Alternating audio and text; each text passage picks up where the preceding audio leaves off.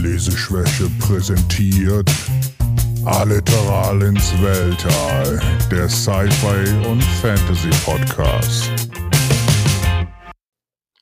Hallo und herzlich willkommen. Hier ist wieder euer Leseschwäche-Podcast mit mir, dem Alex, und mir gegenüber virtuell sitzt der Frank. Hallo Frank, wie geht's dir? Ha Hallo äh, von, von überraschten Frank, dass Alex gerade ein Intro spricht. Hallo zum Podcast. Ja.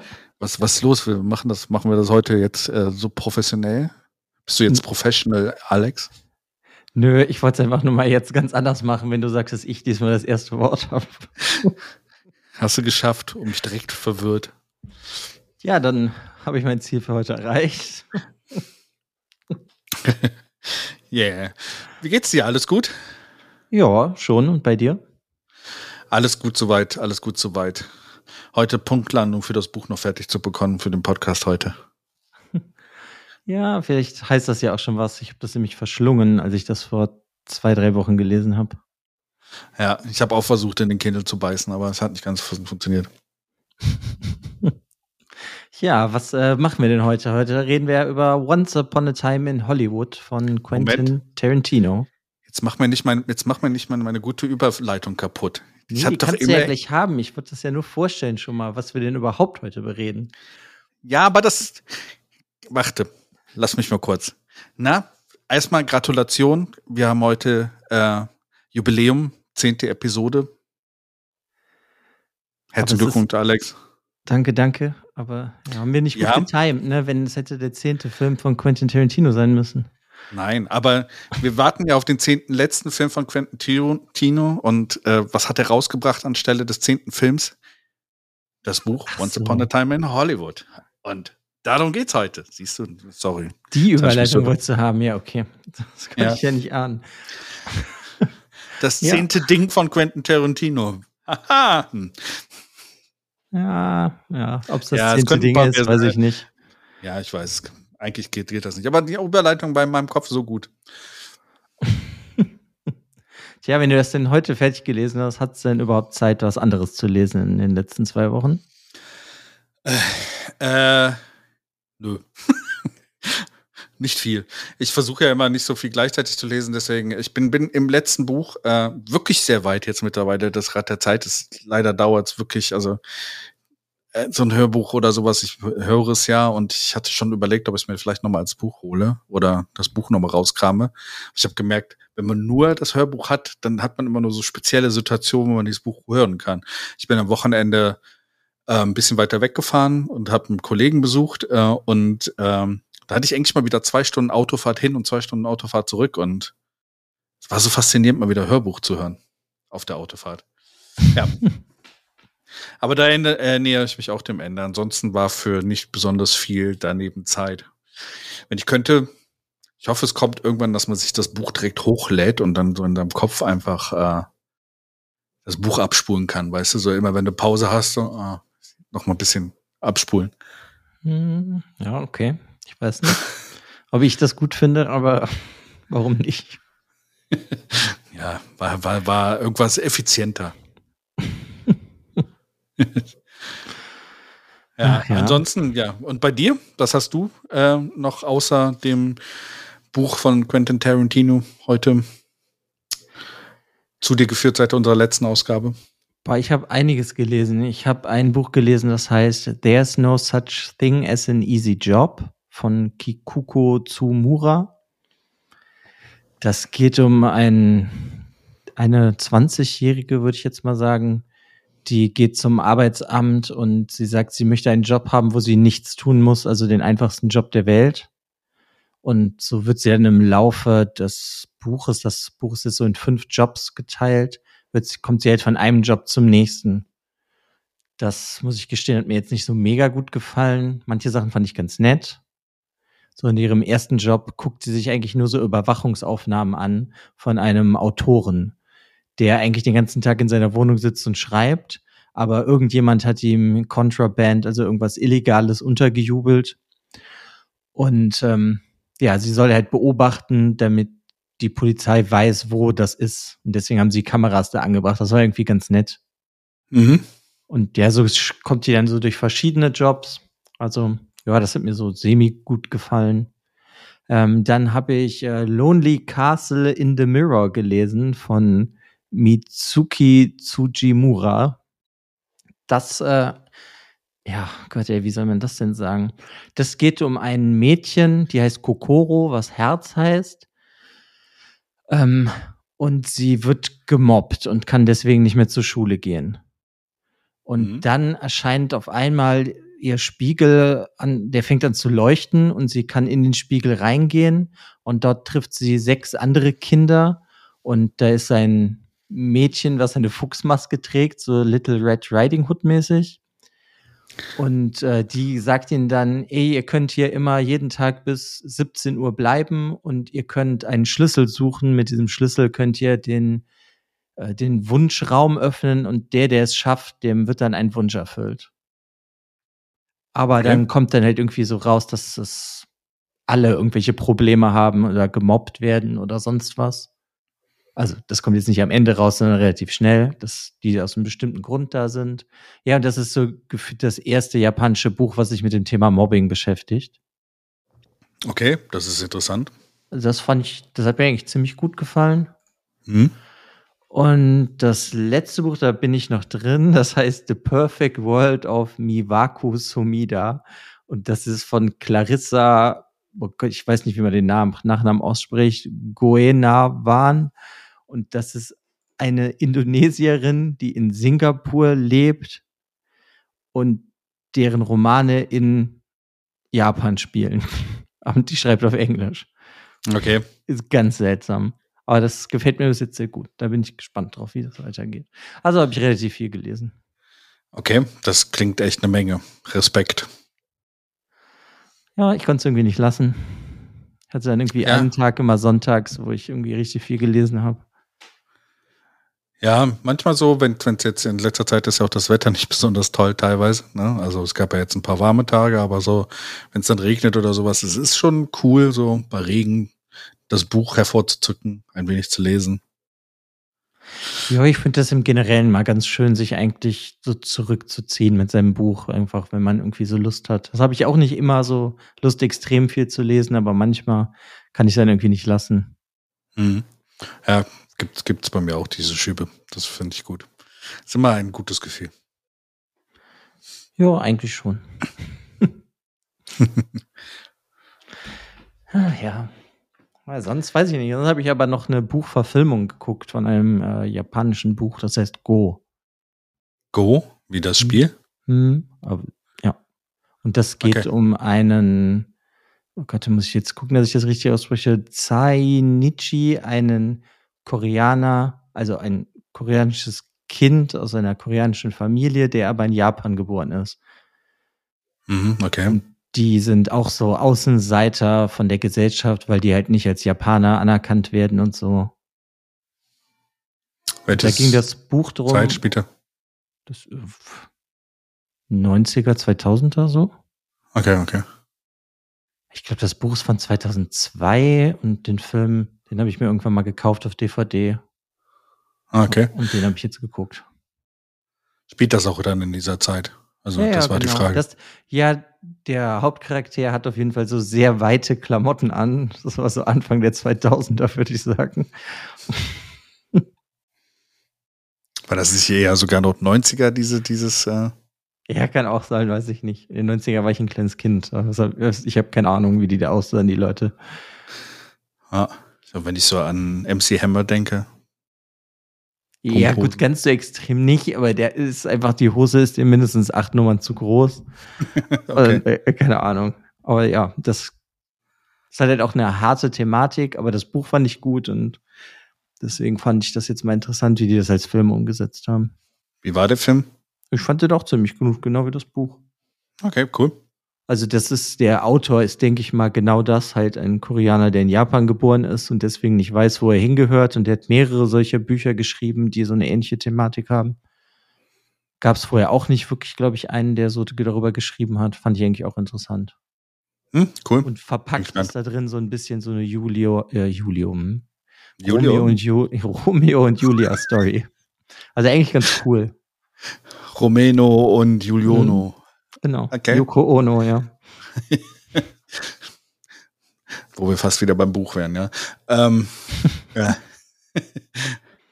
ja, äh, cool. Also klingt gut. Ähm, ähm, wenn der Film auch okay war, dann äh, Ja, also das ist natürlich immer was anderes, wenn du das Buch vorher mal, äh, boah, ich habe das Buch halt vor Jahren gelesen, ich konnte mich jetzt nicht mehr so mega dran erinnern, aber ich fand es einfach irgendwie interessant.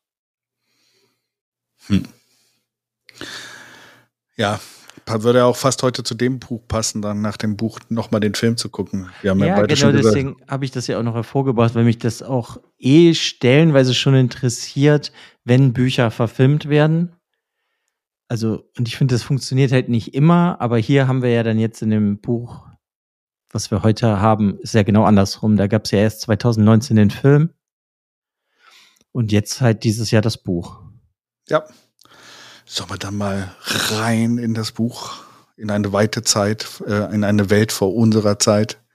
Ja, auf jeden Fall. Lass das mal tun. Aber ich glaube, wir fangen dann aber anders an, weil ich finde, erstmal können wir darüber reden, wie das Buch rausgekommen ist. Im Englischen ist es nämlich als Paperback einfach nur rausgekommen. Es gibt kein Hardcover. Das Hardcover kommt erst im Herbst irgendwann.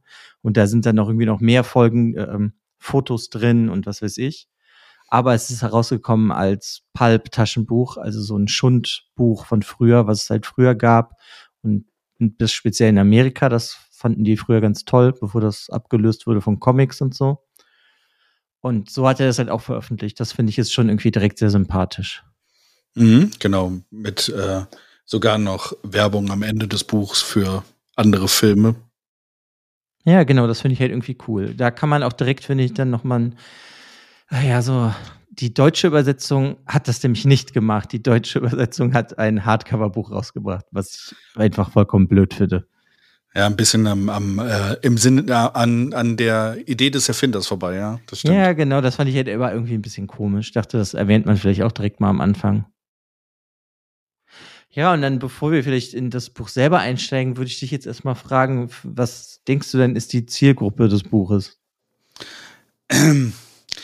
Äh, etwas ältere Film-Nerds, die gerade in Bezug auf Western oder beziehungsweise die Zeit der 60er, 50er, 60er, vielleicht noch 70er, das ist aber schon ein bisschen Rand, äh, ja, das ist so, glaube ich, das letzte Zeit aus dem Buch, aber einfach Film-Nerds, glaube ich, aus dieser Zeit, äh, die diese Zeit gerade bevorzugen. Hm, Okay, also ich hätte jetzt gedacht, dass du sagst, Leute, die den Film gerne mochten oder so. Nachdem ich das Buch gelesen habe, ja, äh, äh, hätte ich gedacht, also das ist witzig, also du hättest mich fragen sollen, was habe ich davor gedacht? Ja, das hätte ich, das hätte ich gedacht. gedacht. Allerdings äh, kennen wir äh, Quentin Tarantino ja ganz gut und äh, es kommt dann immer ein bisschen anders bei ihm, als man denkt und das hat auch dieses Buch wieder bewiesen. Und nach dem Buch würde ich genau das andere sagen. Ja, okay. Ja, also ich sehe das eigentlich so ähnlich. Ich habe am Anfang auch gedacht, das äh, ist vielleicht eine, es wird weiter gesponnen, was der sich im Film halt schon überlegt hat. Hat war, so habe ich wirklich am Anfang gedacht, bevor ich es gelesen habe. Und im Nachhinein würde ich auch schon auch sagen, das, was du gesagt hast in der Zielgruppe, nur ich bin mir halt irgendwie unsicher, ob man dieses Buch gut findet oder versteht, wenn man den Film nicht kennt. Ja, das stimmt so ein bisschen. Das, ähm, da, da, da können wir gleich nochmal näher drauf eingehen.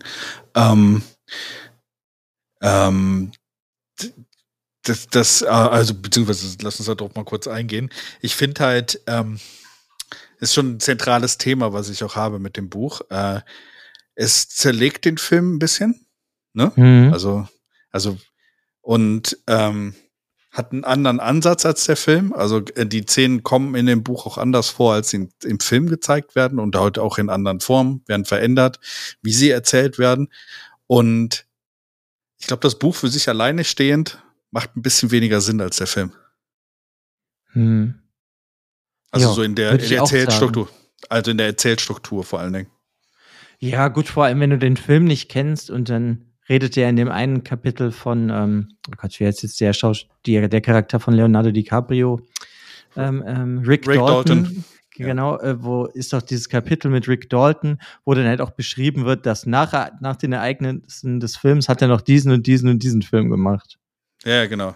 Ja, das war zum Beispiel im Buch ein Punkt, wo ich dachte, ha, okay, switchen wir jetzt zu den Geschehnissen nach dem Film. Ja, Das hatte ich nee. erst gedacht, aber hat er nicht getan, sondern es war dann halt nur so ein 20-seitiges Kapitel oder so darüber. Ja, ich fand es nett, was er da beschrieben hat, was Rick Dalton danach alles noch macht, wo der mitgespielt hat und dass er sich ja dann hier mit Sharon Tate und so angefreundet hat. Ja. Die da noch lebte in dieser Welt, in diesem Paralleluniversum, was hier erzeugt wird, aber ja. Achso, ja, vielleicht hätte man das auch sagen müssen. Ja, es ist halt nicht unsere Realität. Ja, genau. Es ist Also- dieses Quentin Tarantino 60er Jahre Universum, was er sich ausgedacht hat. Genau, wo er auch selber im Buch drin vorkommt. Ähm, genau, weil, weil, ähm, ich weiß nicht, ähm, ich meine, man kann davon ausgehen, von 2019, wenn die Leute den Film gesehen haben und wenn sie wahrscheinlich diesen Podcast hören und vielleicht Interesse- an diesem Buch haben, äh, kennen sie ja die, auch das in dem Film, dass äh, im Hintergrund oder auch ein Teil der Story halt die ganzen äh, Charles Manson Geschichte ist äh, und halt auch Sharon Tate und ähm, Roman Polanski, äh, welche ja im Film quasi dann durch einen Zufall oder eine Verwechslung gerettet werden und halt überleben und äh, halt, äh, was ja in der Realität nicht passiert ist oder beziehungsweise nur teilweise nicht passiert ist und äh, deswegen das Buch äh, und auch der Film in diesem Quentin Tarantino Universe dann äh, leben, wo hier, wie heißen sie noch aus Kill Bill, die Foxy, das, wie hieß das Squad? Oh Gott, da fragst du mich was. Ich weiß nur, dass äh, die Hauptakteurin Black Mamba war. Du hast Ja, Die habe ich Also letztens gesehen, aber ey, das kann ich, kann ich mir nicht merken. Ja, ich, ich weiß nicht mehr. Auf jeden Fall diese, dieses komische, sie erzählt ja auch über einen Film in, in Kill Bill. Hm. Äh, nee, auch sogar in Pulp Fiction schon. Da erzählt sie doch auch, dass sie für den Film gecastet worden ist. Und da geht's ja auch darum. Also, wo halt irgendwie alles zusammenhängt. Das Tarantino Universe hängt ja auch irgendwo zusammen. Und äh, ich hab, das, das- weiß ich nicht. Habe ich jetzt nie bis jetzt so gesehen, aber so könnte es natürlich irgendeiner Form sein. kann, kann ich dir gerne, also auf jeden Fall, da habe ich auch schon mehrere Sachen zu gelesen. Also irgendwo gibt es überall Beziehungen. Zum Beispiel ist hier bei äh, Django Unchained ist so quasi äh, der Vorfahre dann von äh, dem ähm, Jules. Nee, von dem, wie heißt der? Doch, Jules ist der in Pulp Fiction, oder? Samuel Jackson, Mhm. Pulp Fiction. Ich meine schon. Ja, ich bin nicht das- so das gut mit Vor- Namen. Ja, aber das ist so der, der Vorfahre davon und äh, das hängt irgendwo alles zusammen und äh, teilweise sind dann ein paar Filme sind halt quasi die TV-Schau aus dem anderen Film und sowas und all sowas. Also das hat schon irgendwo, das ist, muss man, muss man drüber lesen, muss man danach äh, suchen im Internet. Es gibt, gibt so immer so versteckte Zusammenhänge auch in dieser Welt. Okay. Habe ich bis jetzt mir noch gar keine Gedanken drüber gemacht, aber ja, warum nicht? Ja. Also wie Stephen King hat auch Quentin Tarantino quasi ein Universum geschaffen. Ja, warum auch nicht? Ich meine, ist ja ein legendärer Filmemacher, deswegen, der kann ja eh machen, was er will. Aber Ja. ja, keine Ahnung, um zurück zu dem Buch zu kommen. Also ich finde auf jeden Fall eigentlich, dass du das Buch nicht, glaube ich nicht, dass du das Buch liest, wenn du den Film nicht kennst. Und dadurch weiß man ja schon sehr viel und du kennst die Charaktere schon, die im Buch vorkommen. Mhm. Und du hast da ja auch schon, du weißt ja, wie die Charaktere aussehen. Das ist auch was, was hast du ja normalerweise bei Büchern nicht. Da wird dir vielleicht der Charakter beschrieben, aber du machst dir immer noch irgendwie selber Gedanken, wie irgendein Charakter aussieht. Und deswegen finde ich, sind ja auch oft Buchverfilmungen sehr schwer, weil man sich die Figuren teilweise ja anders vorstellt. Aber hier ist es ja genau andersrum, weil du weißt schon vorher, wie die Leute aussehen. Ja. Weißt du auch übrigens wegen dem Pulp Edition, ne? Also von, von fast jedem wichtigen Charakter sind ja Fotos auf dem Buch. Hm. Ja. Wobei Ja. jetzt Sharon Tate, finde ich, in dem Buch als Beispiel nicht so viel beschrieben wird. Das ist richtig. Ja, nur als sie da von diesem Hitchhike, äh, von dem, sie da aufgesammelt wird, ein bisschen. Aber eher, Ja, du kriegst halt so ein bisschen sexualisiert dargestellt. Backstory von ihr und dann hast du das in der Szene, wo Manson da auf dem Grundstück rumkriecht und dadurch verstehst du ja eigentlich auch erst im Film, warum die Manson Family eigentlich, ähm, dass die das falsche Haus betreten haben. ja. Also ich finde schon, das ist halt irgendwie so sehr verwoben miteinander, das Buch und der Film.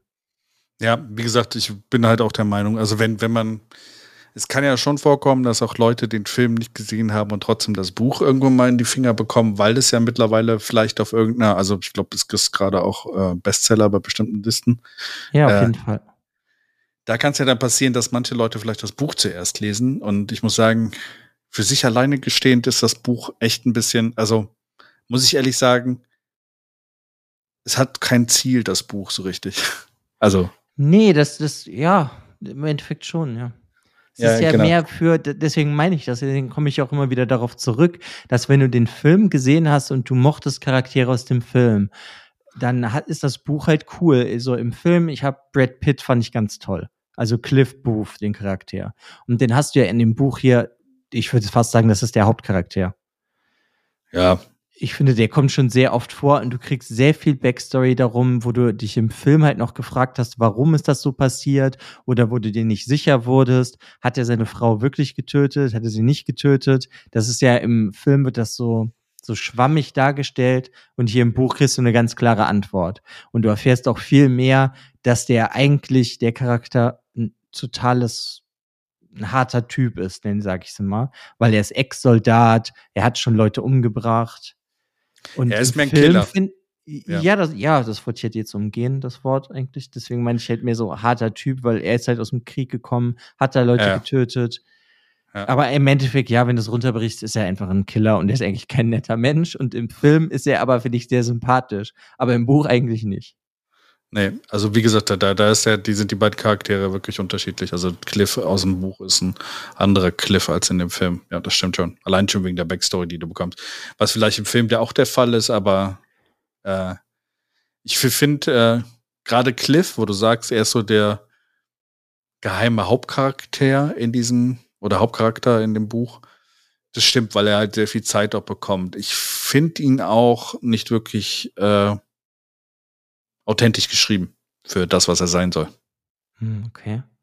Ja, aber ich hatte jetzt zum Beispiel jetzt, bevor ich das Buch gelesen habe, das ist also Cliff Booth ist mein Lieblingscharakter aus dem Film.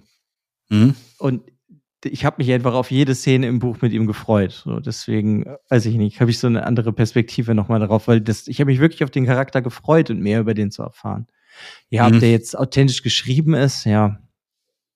Ja, Hm. also gerade wo er da über diesen, wie hieß der, A Chance Upon Yellow? Ne, wie hieß der Film? Ähm, weißt du, wo er über diesen, äh, diesen äh, europäischen Film schreibt, äh, äh, redet oder denkt, ne? also wo gerade Mhm. darüber geschrieben wird. Dieser Film, der aus Europa, glaube ich, rübergekommen ist, der so, äh, so anstößig war und sehr viel Sexualität nach Amerika gebracht hat und dadurch die Zensur durchgekommen ist. Da ist es so sehr für mich zumindest der Fall, dass ich da nicht mehr wirklich glaube, dass das äh, Cliff Booth wirklich denken würde, was er da zu diesem Film denkt. Da, Nee, da, da sehe ich ein bisschen zu viel Tarantino in diesem Charakter plötzlich. Wollte ich gerade sagen. Nee, da, da ist, hast du dann Tarantino, der einfach abnördet über Filme. Was ich eigentlich Ja. sehr genial fand. Muss Ja? ich sagen. Okay. Ja, mir hat es super gut gefallen, dass er so abgenördet hat über Filme. Ich kannte jetzt vielleicht ein Drittel der Filme, Ja. vielleicht ein bisschen mehr, weniger, weiß ich nicht, die er erwähnt hat. Und das fand ich irgendwie einfach total spannend. Ja, ich fand es eher total, das hat für mich das Buch immer schwierig gemacht, die Stellen, wo er das gemacht hat. Okay. Ja, aber guckst du denn auch gerne alte Schinken, ist halt die Frage, nenn ich es jetzt mal. Nee, also das ist halt so gerade die Sache, das ist so eine Ära, wie gesagt, die mich auch nicht wirklich interessiert. Also ich habe schon, das hat mich schon für Western interessiert und teilweise kannte ich die Sachen ja auch. Äh, und Winnetou war auch für mich äh, ne, früher was, was, was ja auch irgendwann im Buch noch vorkommt, ähm, wo es ja dann so ein bisschen auch drum geht. Ähm, aber ich fand seinen, sein, sein Erguss, seinen Orgasmus, der, der manchmal bekommen hat in Richtung der Filme, das war zu viel. Ich fände, ich weiß, in Filmen äh, macht Tarantino das immer, sagen wir mal, mäßig, ne? Also er macht das ja auch in Filmen und mit, mit, äh, indem er denen dann entsprechend Tribut zollt in den, in seinen Filmen. Aber Mhm. hier war es halt teilweise wirklich seitenlang irgendwelche Filme, irgendwelche Leute, die in den Film gespielt haben. Und ich dachte mir so, what the fuck? Get it on. Geh weiter mit der Story. Sorry, das waren immer diese Punkte im Buch, gerade am Anfang. kriegt er da einen Orgasmus nach dem nächsten und du denkst so, ich möchte jetzt gerne bitte die Story weiterlesen, weil in diesen Zeilen war für mich auch nichts drin. Er hat einfach nur über bestimmte Schauspieler gerantet und ich dachte, ja, okay, willkommen im Lexikon der äh, Filmgeschichte von von Steven, äh, von von Quentin Tarantino und vielleicht hätten wir auch einfach ein Sachbuch draus machen sollen oder ein, ein Ja, da kann ich dir direkt so einen Fact droppen. Das zweite Buch, was er schreibt, was ähm, ist seine Autobiografie. Ist, ne? ja. Nein, nein, nein. Das zweite Buch, was rauskommt, ist ähm, über die Filme der 70er. Ah, okay. Also und der schreibt ein Sachbuch. Ja, es hat er hier schon angefangen, auf jeden Fall, an diesen Stellen. Und das war, das war, also, äh, ich habe das ja gelesen und das waren wirklich die P Punkte, wo ich halt mehrfach echt fast abgebrochen hätte mit dem Buch, weil das war mir zu viel. Ich habe teilweise halt auch einfach dann vielleicht ein bisschen weiter gelesen und gewartet bis, also ich habe schon alles gelesen, aber da kam es mir zu sehr wie das Simmerion plötzlich vor und es so, oh, please, can we, ja, also can we back Schrift, to the program? Schriftstellerisch ist das jetzt auf jeden Fall keine Glanzleistung in diesen Kapiteln, wo der da abnördet über Filme. Aber wenn du dich jetzt selber für die Filmhistorie interessierst, oder ich kenne ja. auch schon relativ viele alte Schinken, weil ich die immer mit meiner Tante früher geguckt habe oder teilweise immer noch gucke. Und das macht dann, finde ich einfach schön. Weil ich kann ja. das nachvollziehen in gewissem Maße. So extrem jetzt auch nicht, weil so viel Zeit, Filme zu gucken wie der habe ich anscheinend auch nicht. Richtig. Und es ist auch, glaube ich, so, dass es ein bisschen, also ich glaube, die Ehre und so, ich glaube, wenn du in Amerika gelebt hast oder, oder was und vielleicht auch diese Zeit noch ein bisschen mitbekommen hast, dann hast du vielleicht noch ein bisschen mehr Bezug dazu. Ne? Also vielleicht äh, ist es auch so. Mhm. Also es ist schon, ähm, ich finde, es ist so von der von der Zielgruppe, die er anspricht, schon ein sehr besonderer Teil. Ne? Also ähm, auch bei, bei, bei klassischen Filmen oder sowas, er, er spricht ja auch noch nicht mehr über die großen klassischen Filme, die man wenigstens noch erkennt. Ja, Weil ja sonst, schon, er redet ja schon über Steve McQueen und so und der war ja ein Megastar, ja, also. Das, das sind dann die Punkte, wo er sagt, okay, die haben ihren Durchbruch gehabt oder sowas, aber er redet auch ellenlang über irgendwelche Schundfilme, wo irgendwelche kleinen Schauspieler mitgespielt haben, die es dann nicht geschafft haben in Hollywood. Hm, das, ja, gut, ich, dann redet ihr irgendwann noch über diese Italo-Western, ne? Ja, genau. Und das ist mehr so, muss ich sagen, äh, das ist eher das, was aus, aus meiner Jugend, was ich mitbekommen habe. Und da ist vielleicht auch dieses, das Amerika, Europa, ne? Also mhm. ich habe ja, mehr ich, die Italo-Western mitbekommen. Ich kannte davon gefühlt auch mehrere auf jeden Fall von den Italo-Western-Sachen. Und da finde ich es einfach, einfach geht's es ist jetzt nicht positiv für den Roman, finde ich, aber ich finde es einfach krass, dass er doch schon sehr viele unterschiedliche Filme geguckt hat. Und dass ja. das einfach so sein Metier ist. Ich habe auch jetzt, um das mal einfach so vorauszugreifen, glaube ich, wäre sein Metier auf jeden Fall nicht direkt Sachbücher, aber Sachbücher mit einem emotionalen Touch über die Filmgeschichte zu schreiben, wäre was für den, habe ich das Gefühl. Ja, oder ich, ähm, ja, ähm, es ist halt die Sache. Also ich, ich verstehe, äh, ich finde Entscheidung interessant, die er in diesem Buch gemacht hat. Ne? Also auch dieses, wie gesagt, dieses Sachbuchmäßige teilweise zwischendurch. Ähm, ich finde, er muss noch, also man merkt, dass es sein erstes Buch ist an Teilen, weil äh, so rein vom, vom, vom Schriftstil wiederholt er sich halt echt mega häufig. Ja, gut, du merkst halt natürlich, dass er kein Schriftsteller jetzt ist genau. seit Ewigkeiten, sondern du merkst halt, dass er Filme geschrieben hat. Und das finde ich stellenweise hat das ganz gut funktioniert. Wenn er dann, ähm, wenn Rick Dalton mit seinem Agenten redet, mit Mr. Schwartz, ja. und dann wird halt so die Emotion, die der einer von den Charakteren, Charakteren hat, wird dann halt noch beschrieben, so im Hintergrund, dass er jetzt das und das fühlt, aber das nicht sagt. Und das fand ich irgendwie ganz nett, weil man das jetzt normalerweise nicht so oft in Büchern hat. Weißt ja, du, genau. das war einfach mal was anderes. Ja, ja. Das, das stimmt. Das war auch so ein Punkt, da, da ist zum Beispiel einer dieser Orgasmen, die, die, die Quentin Tarantino da hat, wo sie da über die Filme sprechen oder Mr. Schwartz über diesen, diese Filme redet. Da geht ein bisschen verloren, wie Rick Dalton nachher dann berührt ist an der Stelle. Ne? Also das, das mhm. ist mir fast ein bisschen verloren gegangen. So. Und du weißt, dass ich an dieser Stelle noch nicht vor langer Zeit war. Das war ja, echt, da muss ich mich durchkämpfen. Ich habe aber halt dann das Gefühl, dann war das dann für dich, dass dann viele Kapitel mit Rick Dalton fandst du die fandst du die generell anstrengender als Cliff, weil ich hatte immer das Gefühl, im Film ist Cliff so der Com Comedic Relief Charakter halt auch auf un irgendwie ungewollt, weil er ja schon sehr viel Stuss macht und das Ernste hat ja dann mehr so Rick Dalton, auch wenn er da ist mit diesem diesem Kinderschauspielerin und dann hat er seine Anfälle, dass er nichts wert ist und bla bla bla bla bla.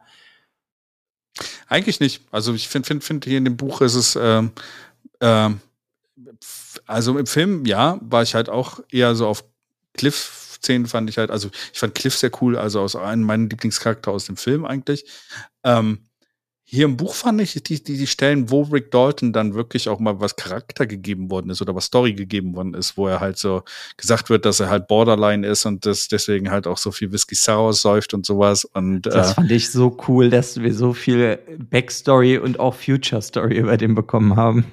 Ja, das fand ich auch cool und ich fand, fand das auch bei beiden Stellen und auch ich war, wie du eben gesagt hast, echt überrascht. Im Film wird halt so ein, äh, so, so ein äh, so eine ähm, Legende darum gemacht, ob er seine Frau getötet hat oder nicht.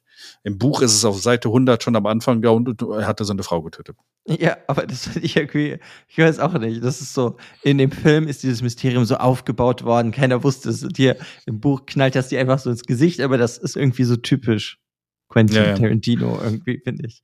Ja, ja das nimmt dem Buch aber leider, leider ein bisschen viel, genauso wie diese Szene, die, die Endszene des Films eigentlich oder sowas, er sie auch als einen Flash-Forward eigentlich, ne? Also als einen äh, Blick in die Zukunft im Buch äh, quasi das Ende des Films präsentiert und du denkst so, äh, okay, was passiert denn jetzt dann noch am Ende?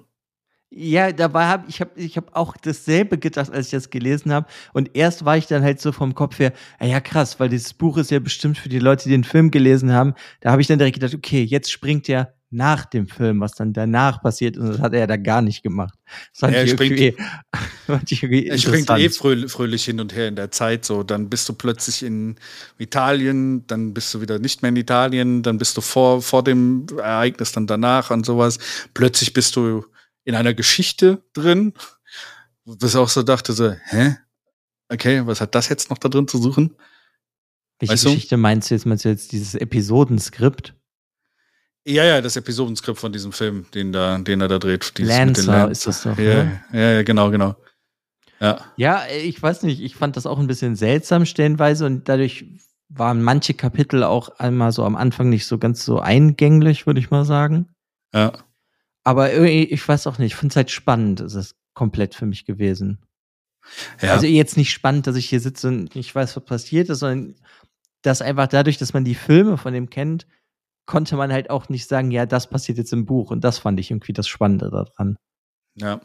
Ich fand es spannend, dass die Perspektiven halt teilweise echt anders waren in dem Film. Du hast hier viel mehr aus Manson-Perspektive halt auch gehabt. Und halt auch aus diesem ganzen Entourage um Manson herum, fand ich, beim mehr in dem Buch. Äh, ich fand es auch spannend, dass manche Szenen, die im Film halt eher, also wo sie auf die Spa Spahn Ranch gehen, ne? Ähm, mhm. von, von George Spahn. Das ist ja im Film, wird ja mehr aus, äh, aus ähm, Cliff Booth Sicht präsentiert, ne? Du kriegst dieses Ganze da in der Stadt selber mit, wo er, wo du diese, diese Spannung spürst, wo von guter Laune das plötzlich dann übergeht in Richtung Aggressivität. Mhm. Ja, das, das Buch ist das ja heißt, mehr so die Backstory von den Mansons da. Und genau. das Buch und das wird auch, da, achso, sorry. Ja, ich weiß. Und in dem Buch wird es halt auch beschrieben, wie jemand das aus dem Fenster beobachtet, was wir eigentlich in dem Film gesehen haben. Mhm. Und im Buch schneidet er die Szene weg, wenn Cliff rausgeht und dem einen aus der Manson Family einen Zahn ausschlägt. Genau, da, da wollte ich dich nämlich noch gefragt. Weg. Genau, richtig. Die, die, die Aggressivität wird noch komplett da rausgenommen, ja. Ja, deswegen habe ich so, also so weiter, wenn jemand in dem Buch kommt und liest, so mehr habe ich das Gefühl, du musst auf jeden Fall beides kennen. Ohne den Film bist du ein bisschen verloren. Ja. Ja. ja. Ich, ich meine, ich fand das mit der Manson Family irgendwie auch interessant, wobei ich jetzt diesen Creepy Crawls heißt das ja, wenn die da in die Häuser einbrechen, sich nackt ausziehen und dann die Glühbirne bei denen im Schlafzimmer tauschen. Das fand ich super seltsam. Aber dachte ja. ich mir, okay, da haben die bestimmt so einen Schwachsinn gemacht, weil die waren ja ziemlich viel auf Drogen. Und ähm, ja, also das fand ich seltsam, aber dann fand ich es eigentlich interessant, was er mit Manson gemacht hat, dass er dem halt ja so ein bisschen dieses, dass er den anderen so ins Gewissen redet, du machst das nicht für mich, du machst das für dich selber, obwohl die das ja eigentlich alles für ihn gemacht haben. Mhm. Und also zeigst du so ein bisschen, dass der eigentlich sehr, ja, ich weiß jetzt nicht, die Furchtbarkeit des Manson zeigt er so ein bisschen, sage ich jetzt mal so. Mhm. Und dann zeigt er aber eigentlich, was Manson für ein Lutscher war. Und das hat mich dann total an Inglorious Bastards erinnert. Mhm. Wo er das ja auch mit den Nazis macht und zeigt eigentlich, was das für Lutscher sind und so. Ja, ja. Und das hat, finde ich, das hat mich so ein bisschen daran erinnert. Aber weil, das weißt du, wenn Manson, äh, gut, das stimmt ja, der hat ja ein, ein Lied geschrieben, was die Beach Boys auch veröffentlicht haben und so. Weil Mhm. es, ne, es stimmt halt. Der war halt, ist halt nur nicht wirklich rausgekommen irgendwie. Ja, ja. Anscheinend vielleicht wegen diesen Sachen, die im Buch dann beschrieben werden, dass er halt ein Creep ist und aussieht wie ein Penner. Ja, ja, es ist ja auch der Punkt, wo, wo, wo ei- eigentlich wird ja nur gesagt, ähm, äh, Charles Manson wollte eigentlich nur Rockstar werden. Hm. Ja, kann ich mir gut vorstellen. Ja. Also das fand ich auch gar nicht, das fand ich sehr glaubwürdig, dass Herr Manson halt einfach viele Sachen nicht geschafft hat und weil er dann, also der, das können ja da mal so in die Geschichte reingehen. Manson geht ja irgendwann zum Haus, wo Roman Polanski und Sharon Tate wohnen, weil da früher Leute gewohnt haben, die er kannte und er will ja eigentlich seine Lieder noch mal einem, äh, wie heißt das, einem Agenten für Musik, Plattenlabel vorspielen und deswegen kommt er dann dahin und kriecht dann da auf dem Gelände von denen rum und wird dann da aber halt natürlich abgewiesen und da so denke ich immer, ist dann so die Backstory von, wo die Wut des Manson entsteht, dass er sagt, ja, er will die tot haben oder er will die töten lassen. Ja. Genau, da war dieser, dieser Punkt auch, äh, ja. Ja, wo er auch fast so sein Gesicht äh, vor seiner Familie verliert. Hm. Also das, das fand ich irgendwie schon spannend, dass er das gemacht hat. Ja. Ja, da, ja, fand ich auch ganz okay. Also fand ich, fand ich auch gut. Ja. Hm. Sonst würde ich, würde ich vielleicht gerne noch mal was zu Cliff sagen. So cool ich den Charakter finde, umso sehr finde ich aber auch, dass er im Buch ein bisschen übertrieben wird. Ja, das auf jeden Fall. Weil, wenn ich jetzt einfach nur die Szene nehme, wie er der seinen Hund gekriegt hat, Brandy, den Pitbull, Ja. das fand ich irgendwie ein bisschen, ja, wie soll ich fast sagen, over the top, weil du hast jemanden, der im Krieg war, der im Nahkampf mit den Messern, mit bloßen Händen Menschen getötet hat, der generell anscheinend seine Frau getötet hat, ähm, dann auch den Besitzer von dem Pitbull getötet hat. Also es ist einfach irgendwann fand ich so ein bisschen zu viel, hat er gemacht. Es ist zwar Ja, ja. unterhaltsam gewesen, aber ich finde alleine er, er war einfach over the top so irgendwann von dem, was er generell alles getan hat. Er war irgendwann hier dieser äh, McCluskey. Weißt du, diese, Klaski. ja, dieser, dieser Typ, der, der, der den Rick Dalton gespielt hat, der den diesen Nazis gejagt hat. Ah, das, ja, im Endeffekt irgendwie schon. Ja, irgendwann ist er zu diesem Figur geworden und sowas. Und ich fand es auch so ein bisschen. Also, ja. Es war, war schon. War, was mich auch teilweise eher mehr gestört hat, und ich weiß nicht, da wollte ich auch mal deinen dein, dein, dein, dein Eindruck dann davon kriegen. Ich finde dieses Buch überraschend und irgendwie verstörend sexuell im Gegensatz zu sonst, wie, wie, wie Tarantino die Filme macht. Im Film deutet er es mehr an und hat da so ein bisschen diese sexuelle Spannung. Aber in dem Buch ist er teilweise sehr, sagen wir mal, bildlich, wenn du verstehst, was ich meine. Ja, aber welche, welche Szene meinst du denn als Beispiel? Hm, Was äh, fandst du denn Pussy- jetzt? Pussycat in dem Buch, äh, in, als Pussycat in das Auto einsteigt und sowas. Äh, zu Cliff, weißt du, wo er sie mitnimmt. Also das war in dem Film eher Verhalten. Und Mm, ja, sie versucht ihm, ich meine, sie bietet ihm ja schon an, ihn sexuell zu befriedigen, auch im Film. Ja, ja, aber das, was, was er da, was dann in Cliffs Kopf abgeht und auch das, was bei ihm im Kopf abgeht, als er diesen einen Film dann äh, guckt und sowas und diese ganze sexuelle Sachen, die er beschreibt, ähm, ist schon ein bisschen, also ich finde das sehr viel expliziter, als eigentlich Tarantino es sonst in Filmen macht. Ja, aber ich glaube, das liegt dann auch daran, wie ich das ja vorhin schon meinte mit Mr. Schwartz, wo dann halt die Gedanken von dem stehen, was er gedacht hat, zu dem, was Rick Dalton zu ihm sagt, so hast du das da auch. Die Pussycat macht irgendwas und Cliff ist ja dann irgendwie erregt und du kriegst die Gedanken von ihm. Ob ja, das over aber the top ist, weiß ich jetzt zum Beispiel gar nicht, ob das für mich over the top war. Ich habe das Gefühl, dass Tarantino seine Szenen auch so geschrieben hat in den anderen Filmen, nur dass du das halt dann nicht, du siehst, du hörst ja nicht die Gedanken im Film. ja, aber ich meine jetzt aber auch zum Beispiel, dass in dem Auto, also im Film bin ich mir ziemlich sicher, dass sie nicht ihre Beine komplett über das ganze Auto gespreizt hat und ihm, äh, ihm ihre, ihr, ihre Vagina hingehalten hat, um dass er sie fingert. Äh, ich glaube, das war in dem Film an, komplett anders. Ja, ich glaube, dann hättest du den Film halt auch erst nicht Das wirklich meine ich zeigen aber. können. Aber ich glaube, das, das sind dann so einige Szenen, weißt du, das meine ich, dass Tarantino das geschrieben hat, auch in anderen Filmen so übersexualisiert, aber dass das dann halt einfach nicht verwendet wurde für den Film. Und hier haben wir ja dann, glaube ich, dass der seine Drehbücher und was weiß ich, was der alles vorher geschrieben hatte, ja jetzt zu einem Roman gemacht hat. Und sehr wahrscheinlich ist das das, was er sich halt eigentlich vorgestellt hätte für den Film. Nur dann kannst du den, glaube ich, nicht mehr so gut vermarkten. Ja, wie gesagt, ich fand es nicht besonders passend. Ja, ich weiß nicht, ich fand das, ja, ich weiß gar nicht. Wenn ich ehrlich bin, habe ich irgendwie gar nicht so darauf geachtet, weil ich das direkt wieder vergessen habe, weil das irgendwie nichts war, was mega hängen geblieben ist bei mir. Aber jetzt, wo du es sagst, ist es auf jeden Fall eigentlich total übertrieben. Ja.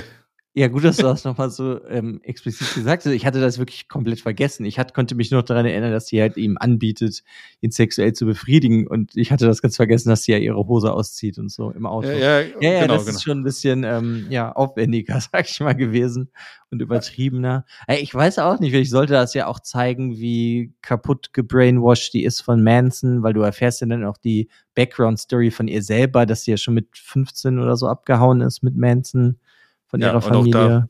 Und auch da erfährst du, dass eigentlich diese, mit wem sie alles gevögelt hat und auch äh, bei dieser Spanranch oder sowas. Es geht sehr viel um Vögelei in diesem Buch plötzlich so, was ich eigentlich so in dem Film über, äh, also es hat mich ein bisschen überrascht, sagen wir mal so. Hm, Ja, der Film legt das nicht das Augenmerk da drauf, aber das ist ja Nee. schon so ein bisschen die Zeit. Freie Liebe. Ja. Ja. Ja. Jetzt, wo ich drüber nachdenke, war das nicht auch mit diesem einen von der Plattenfirma, der Mhm. dann mit ihr Verkehr hatte und dann auch immer sich so, also sehr perverse Gedanken hatte, sage ich mal, um Ja. das jetzt nett auszudrücken. Und Ähm, auch, ähm, au- auch äh, Cliff, als er die, ähm, es geht ja schon los, als er die, die, die äh, Sekretärin hier von dem Mr. Schwartz quasi da ins, ins Hotel, äh, ins Kino entführt. Und Mhm. da allein schon dieses, dieses, äh, wo er seinen Kopf komplett frei dreht in Richtung dieses erotischen Cinemas und was er da alles dann sagt und Ja, aber irgendwie weiß ich nicht, das hat irgendwie zu Cliff gepasst so ein bisschen. Ist dann auch, wenn Ricky ihn ja dann später fragt, und hattest du Sex mit ihr? Und er so, nein, ich habe nur einen Blowjob bekommen. ja, Ja, ist halt schon, ja, es kommt mehr Sex vor als in den Filmen auf jeden Fall. ja, In den Ja, Filmen macht er das ja mehr so ähm, unterschwellig. Genau. In dem Film wird es nie so in den Vordergrund gerückt und ich fand das halt in dem Buch überraschend und halt, hat mich ein bisschen irritiert, dass er das so teilweise dann wirklich in, bei den Szenen so nach vorne gezogen hat, weißt du?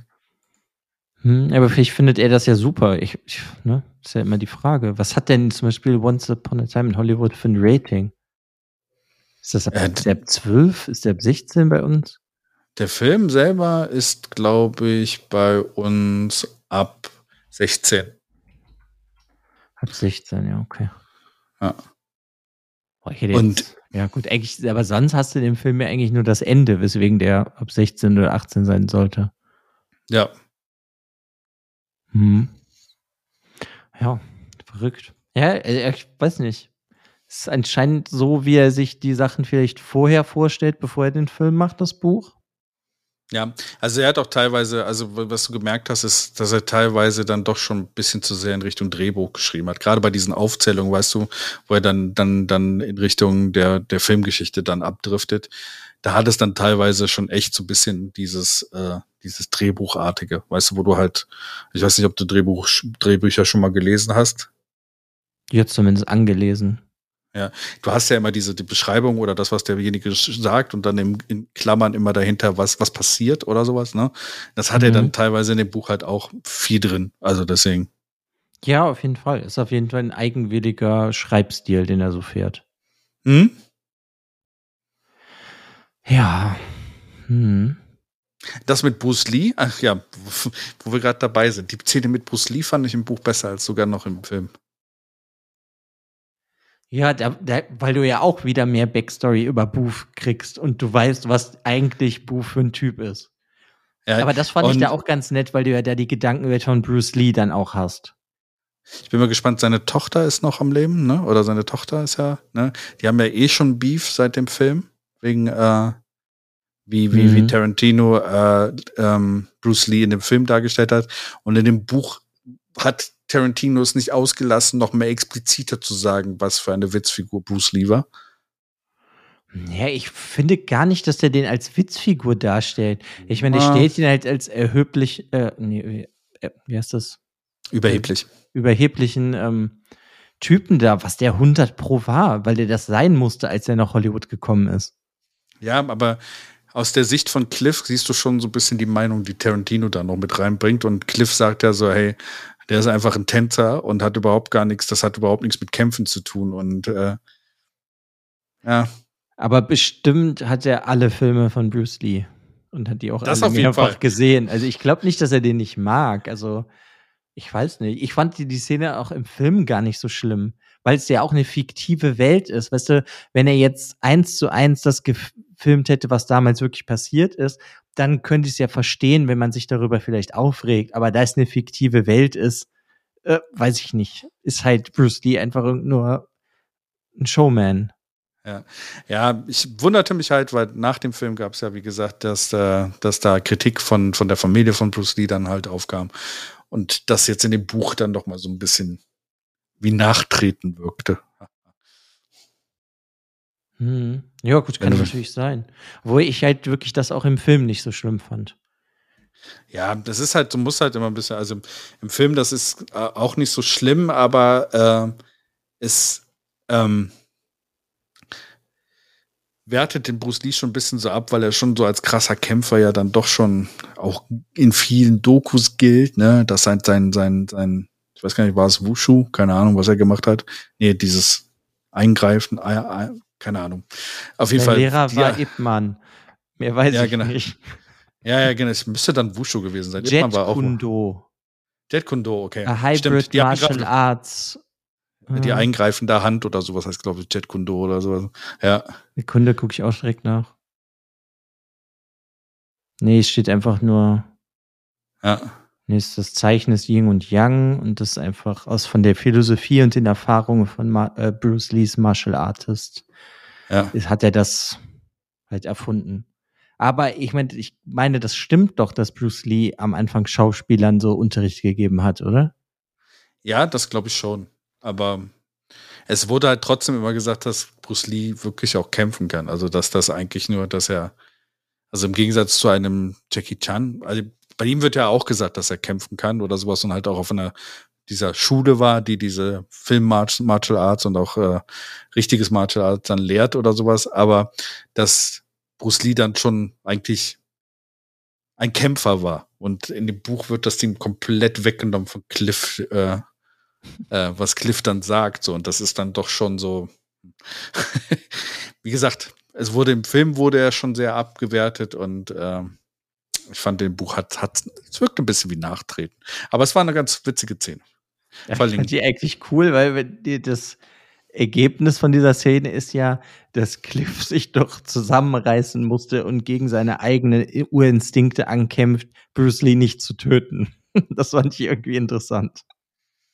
Ja, ja, Dadurch, dass, mal. Ja, doch, weil Cliff ist ja eigentlich ein Soldat und der, ist, der hat viele Leute getötet, auch im Nahkampf mit bloßen Händen, mit einem Messer und das, deswegen ist Cliff ja so gut, weil er eigentlich die Leute, er greift die an, als würde sie töten wollen. Und er muss sich ja dann nur zu, reißt sich dann zurück, die Leute nicht zu töten. Nee. Im Buch wird aber schon gesagt, also ähm, im Film, ich weiß gar nicht, ob im Film auch dieses, äh, dieses Spiel, was sie immer machen, ne, weißt du, mit dem, wer auf, äh, wer am meisten auf dem Arsch sitzt äh, und äh, er dem ersten Schritt immer den anderen überlässt. Äh, er sagt ja aber dann auch in den Dingen halt, äh, dass er ihn, wenn beim dritten Treffen oder sowas wahrscheinlich töten würde, ne? Ja, das meine ich ja dadurch, dass deswegen muss er sich ja äh, zurückhalten. Nee, er hat gar nicht die Gelegenheit, sich zurückzuhalten, weil das ja von jemand anderem unterbrochen wird und diese. Ja, diese, ja natürlich, aber das ist okay, ja trotzdem so dieser, dieser, dieses Urge, wie heißt die auf Deutsch? Ähm. Der Drang? Ja, diesen Drang, den er eigentlich hat, dass er den angreifen will und töten will, da reißt er sich ja so zusammen. Und es ist ja mhm. trotzdem irgendwie so ein Spiel. Ich meine, es wird ja auch dann da beschrieben, dass er das gerne mit Leuten gemacht hat, also die in den Kneipen angeprollt haben und dann ist er mit denen rausgegangen, hat dieses Spiel gemacht. Und ich, ich so, die sind dann so Batman-mäßig nach Hause gegangen im Krankenwagen halt. Weißt du, Batman kommt vorbei, bricht allen die Knochen und geht wieder. So ist Cliff Booth auch. Ja. ja, ich glaube halt, wenn er, wenn er ihn ein drittes Mal noch getroffen hätte oder sowas, hätte er ihn getötet. Da hätte er dann den Drang nicht mehr zurückgehalten. So. Deswegen. Ja. Weil, wenn man, wenn man bedenkt, was er so in anderen Urges gemacht hat und äh, was, was da für, Teile passiert sind, wenn du verstehst, was ich meine. Mhm. und ich finde es halt lustig, wie er beschrieben wird in dem Buch, dass er halt danach einfach kein, kein, also schwieriger hat, irgendwas äh, zu finden. Mhm. Ja, hatte er eh schon Probleme, weil alle denken, er hat seine Frau getötet. Genau, und das kam noch dazu. Auch, aber auch die Szene, einfach nur als Beispiel, die war ja auch hardcore übertrieben, oder nicht? Deswegen habe ich, hab ich gerade mit den Teilen versucht, drum rumzuschiffen. Ja, ja, ich will auch weiter gar nicht drauf eingehen, aber die ist halt auch, also jede Szene gefühlt mit Cliff Booth ist super heftig. Ja, allerdings finde ich selber so, also weiß nicht, vielleicht sollten wir langsam zum, zum Fazit mal kommen. Oder ja, also ähm, was, was findest du denn? Was findest du besser? Film, Buch oder beides zusammen? Also, jetzt, wo ich es gelesen habe, kann ich es halt gar nicht voneinander trennen. Für mich ist das jetzt ein Werk. Mhm. Ich finde natürlich, weil ich den Film zuerst gesehen habe, ich fand, mag den Film sehr gerne. Deswegen war ich auch generell interessiert an dem Buch. Mhm. Weil normalerweise bin ich jetzt nicht einer, der Romanfassungen von Filmen liest. Mhm, okay. Das interessiert mich eigentlich nicht, aber so, ich meine, ich war natürlich auch sehr gespannt, was der Quentin da überhaupt schreibt und wie der schreibt. Also ich würde das jetzt als ein Werk sehen, mm, weil es halt okay. so ineinander übergreift. Ja, aber, aber das äh, hast du bei, bei, bei vielen Film, Film, äh, also Roman, äh, ähm, weißt du, die Bücher zum Film. Ja, aber gut, ich meine, gibt es so viele Bücher, die erst nach dem Film rausgekommen sind? Ja, Braveheart, eigentlich alle. Echt? Also, okay. also es gibt super viele Bücher zu Filmen, die halt erst nach dem Film rausgekommen sind und dann sogar von relativ äh, renommierten Schreibern geschrieben worden sind, sodass die Bücher sogar teilweise echt nicht schlecht sind zu den Filmen. Also ich habe okay. von Dragonheart habe ich eins, von Braveheart habe ich eins, von ähm, wie heißt der Film nochmal, wo sie als Kind, äh, wo sie sich nachher wieder treffen und äh,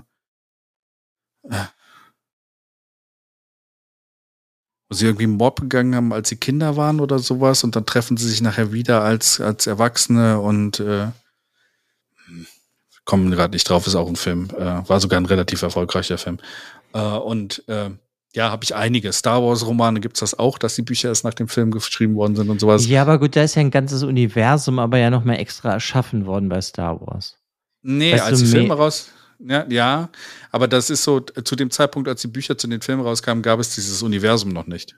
Deswegen, also zu, zu ich meine jetzt zu Teil 4 und 5 und 6, weißt du? Also da sind auch von, von was war es, äh, Alan D. Foster oder sowas, es war ein relativ guter Schreiberling, wo die ersten Bücher zu Star Wars dann auch rausgekommen sind danach. Da gab es noch kein Universum und die Bücher sind ziemlich gut. Also der hat die Filme nochmal als Buch geschrieben. Ja, ja, genau. Ja, okay. Ja, also ich äh, habe jetzt nicht so eine große Erfahrung damit. Ich habe halt das eher, wenn ich, ich lese halt Bücher und dann werden sie verfilmt. Und ja. da habe ich dann halt öfters mal Probleme mit. Ja, das andersrum ist einfacher, muss ich sagen. Also mhm. einfacher auch zu, zu, konsumieren, weil du hast den Film, du hast die Vorlage, die Bücher machen vielleicht was anderes. Das Braveheart-Buch ist auch ziemlich anders zu als der Film sogar. Aber du kriegst mehr Hintergrundstory und das gibt dem Film meistens dann noch ein bisschen mehr, äh, sagen wir mal, Fleisch an den Knochen drumherum, was du in dem Film aus Zeitgründen oder sowas gar nicht machen könntest oder halt was Charaktere denken. Charaktere werden teilweise komplett anders, wenn du halt so zu, zu Bücher zu Filmen hast. Hm, okay. Also, wenn ich das jetzt bewerten müsste oder halt teilen, ich würde sagen, der Film ist in dem Sinne besser, dass der halt ohne das Buch funktioniert. Und ich würde auch fast sagen, dass das Buch ohne den Film aber nicht funktioniert. Okay. Auf unserer Lesezeichen-Skala von 1 bis 6, was würdest du ihm geben? Hm, ich glaube, 5 von 6 Lesezeichen würde ich dem Ganzen geben. Okay. Bei mir ist es so, ähm, ich mag den Film mehr als viele, also ich mag den Film sehr. Also ich finde den Film cool und ich finde äh, auch wenn ich nicht so dieser, dieser Western- oder Film-Nerd bin, der die alten Filme in Hollywood äh, ähm, so, so, so zu wertschätzen weiß oder keine Ahnung, nicht so da drin in dieser, in diesem Universum unterwegs ist, fand ich den Film sehr packend und ich fand es auch ganz cool, was ich gemocht habe, war dieses Buddy Ding zwischen, zwischen Cliff und äh, Rick und halt auch dieses ganze drumherum. Ich fand den Film von der Erzählstruktur konsistenter. Ne? Also es hatte für mich mehr Sinn ergeben als der Film. Das Buch ist für mich teilweise von, von der Struktur her all over the place und deswegen ohne den Film halt auch echt schwer zu verstehen oder allein wegen den, äh, wie gesagt, Orgasmen, die Teile Tarantino hat, würde ich dem Ganzen, also ich fand das so mittelmäßig, wirklich drei von sechs. Ja, ja, aber, das aber ich bin gespannt, ja, was draus wird. Ich kann das halt, das Buch aber eigentlich nicht bewerten ohne den Film. Und da das für mich dann ein Produkt sozusagen ist, weil das ja schon sehr interagiert, ja. finde ich das schon ziemlich das cool. Alleine, weißt du, wenn ich nur, wenn wir jetzt nur das Buch hätten und nicht den Film, würde ich das, glaube ich, auch schlechter sehen. Ja, also beides zusammen, da würde ich ein Buch vielleicht eine 4 geben, weil dann, wie gesagt, oder viereinhalb, würde ich sagen, wenn, wenn du das zusammen siehst oder sowas. Aber ich finde halt, wenn man ein Buch zum Film schreibt oder sowas, das kann nicht ohne das andere funktionieren. Also, also du, also du musst, musst es, glaube ich, hättest es so machen können. Deswegen bin ich gespannt, was Tarantino dann in Zukunft macht. Das nächste Buch werde ich vielleicht dann überspringen. Ja. Aber, okay. aber danach, aber danach, wenn, wenn es so vielleicht die Zukunft ist, wenn er dann seinen zehnten Film gemacht hat und danach dann Autor dann mehr wird, ähm, ich hoffe, dass er da diese Sachen noch ein bisschen also, dass sich das noch entwickelt und ich glaube, es sind gute Ansätze drin. Aber so als Erstlingswerk von ihm jetzt, nur als Buch gesehen, wie gesagt, dann drei von sechs. Hm. Ja, kann ich vollkommen verstehen. Ich, ja. ich, es hat auch nicht die beste ähm, Wortwahl und sonst was und stellenweise so ein bisschen ähm, hakelig geschrieben, manche Sachen.